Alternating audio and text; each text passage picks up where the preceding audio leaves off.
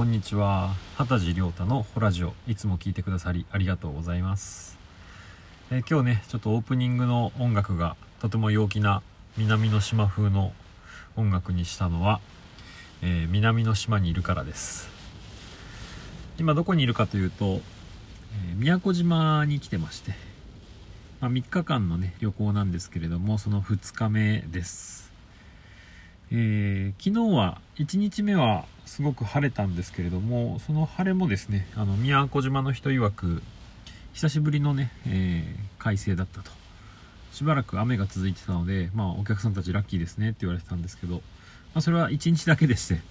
今日は曇りからだんだん雨になっていき、えー今すごい土砂降りです。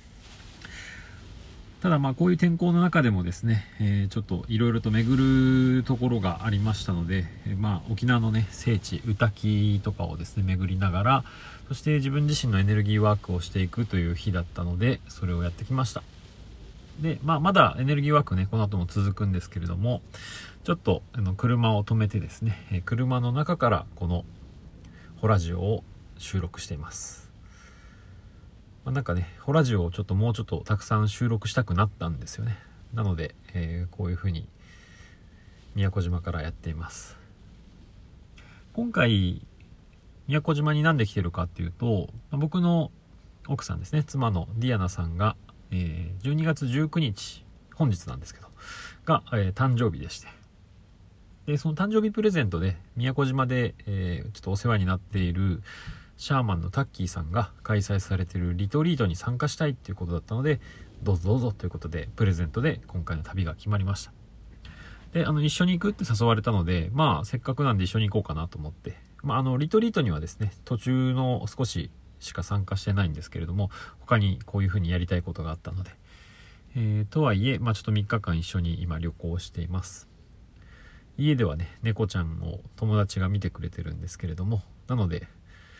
えーまあニャンズシッターもいるのでね心置きなく旅行を楽しんでます。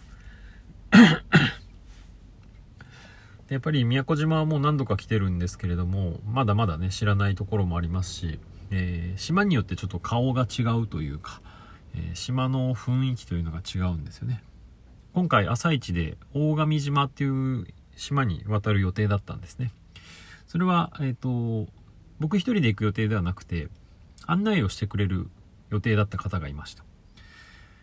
もともと僕の講座の生徒さんとかでもいてくれたんですけど、えー、リカさんという方がですね、えー以前は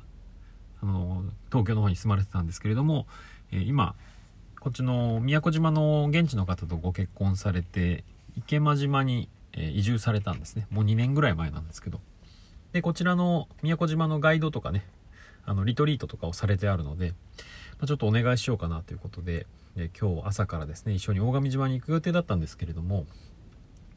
えー飼っているワンちゃんがですね、なんと前日にちょっと足をくじいてしまって、動物病院に行ったりとか、えーあとまあ、まだ子犬なんでね、すごく元気なんで走り回っちゃったりするので、足怪我してるとはいえ走り回っちゃったりするので、ちょっと様子を見ていないといけないっていうことで、えーすいません、明日は一緒に行けなくなりましたという案内が来ちゃったんですね。で、うん、まあ、じゃあ一人で行ってみるかなと初め思ったんですけど、なんか朝起きて、そんな感じでもない気はしてたんですね。で、一応漁港まで、あの、その大神島に渡る船に乗るために、えーその漁港まで行ってみたんですけれども、着いた瞬間、今まで降ってた雨がですね、なんか3倍ぐらいの勢いでドバーって降り出して、風ももうビュービュー、本当にすごい突風が吹いて、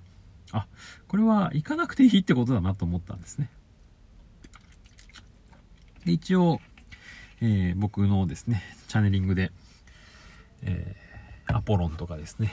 天狗さんに、これ行かなくていいってことですよねって聞いたら、うん、あの、今回、行かなくていいと、日を改めろっていうふうに言われました。なんか島の状態によって呼ばれる呼ばれないっていうのがあるみたいなんですね。で大神島っていうのはその島自体がもう全体が聖域聖地というふうに言われてまして、えーまあ、かなり立ち入り禁止の場所もあったりするんですねであの宮古島って池間島とか伊良部島とかですね大きなすごい橋でつながってるんですけど大神島はですね、えー橋でつながってないんです。でこれはあのこっちの人に聞いたんですけれども大神島にも橋を通そうとか、えー、島をぐるっと巡るですね道路みたいなの作ろうっていう計画が過去に何度もあったそうなんですけど、えー、さあいざそれを取り掛かるぞっていう時になると必ずなんかトラブルとか事故とかが起きるらしくて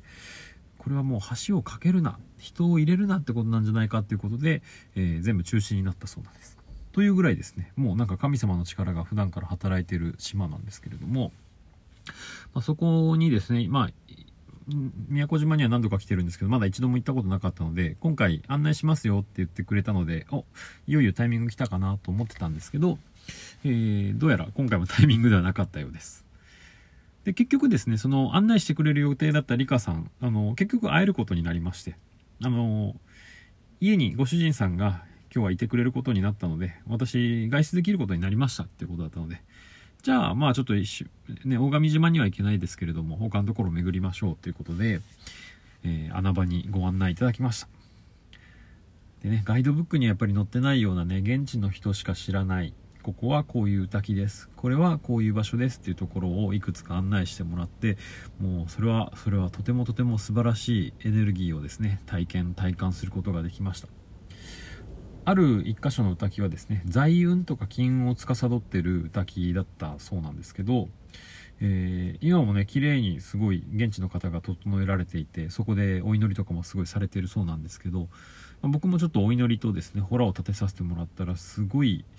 なんですかねもう宇宙が見えたというかあここは宇宙とすごいつながる場所なんだなって思ったら、え、隣で祈っていたリカさんも「ここ宇宙ですね」っていう風に言い出したのでやっぱり同じことを感じてたんですね。まそういうちょっと不思議な体験というか、えー、素晴らしいエネルギーを体感することができましたで。なんかそういう宇宙とつながるっていう感覚で、えー、日本とか宮古島とか地球とかっていうものを見ていくとなんか自分の金運とか財運っていうのをなんか自分だけのことを願うっていうのもすごいちっぽけな気がしちゃったのでなのでなんか地球とかをね環境を良くしようとか地球を良くしようとしている人たちの全ての人が豊かになるようにという祈りと願いを捧げさせていただきました。不思議と今回の旅はですねそういうちょっとあの金運財運系絡みのエネルギーが動くんだろうなっていう気はしてたんです。なぜならなんですけど到着してすぐに、えー、飛行機降りようとしたらですね前の座席の下にですね100円玉が落ちてました。でもあのその前の席の人たちは立っていなかったんでそれはその人たちに渡せなかったんですけれどもあ100円が落ちてるところそれを拾うところからスタートなんだっていう風にちょっとそういう流れなのかなって思ってたんですね。そしたら今度はですね、えー、妻があの予約して宿泊予約してくれてたんですけどそこのホテルのですね部屋番号がなんと888番。888というですね、えー、8っていうのがそもそも無限ですしそれが3つ並んでるというですねエンジェルナンバードンピシャな部屋に、えー、割り当てられまして。で888の意味も調べてみるとすごく大きななんか経済的な成功とか成長っていうのが、えー、メッセージだったんですね。なのであなるほど。今回はそういうツアーなのかなと。旅行なのかなと思って今受け止めてます。こういうのってなんかそのサインを読み解くセンスみたいなもんなんですけれども